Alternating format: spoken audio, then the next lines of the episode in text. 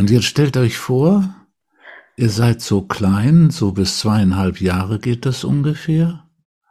Stellt euch vor, und die Großen gehen an euch vorbei, registrieren nicht, dass da jemand liegt, das schreit und schreit, die reagieren nicht auf das Schreien. Die tun so, als wenn sie unter sich wären und nur sich sehend. Dann hat das Kind nicht die Möglichkeit zu sagen, ihr seid gemein, ihr müsstet mich wahrnehmen.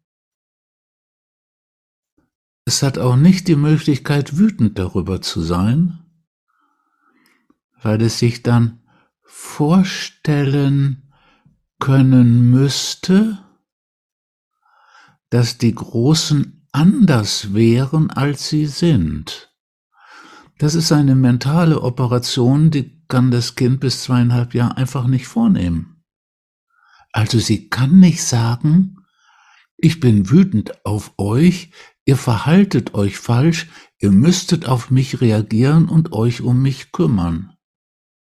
Das kann das kleine Kind nicht sagen, denken, auch nicht vorsprachlich denken. Es kann diese Wut nicht entwickeln auf die Großen. Und dann bleibt nur ein anderes übrig, nämlich zu glauben, dass die deswegen auf mich nicht reagieren, weil es mich nicht gibt.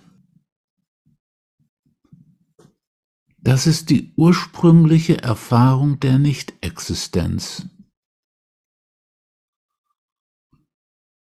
Und diese Erfahrung ist grauenvoll.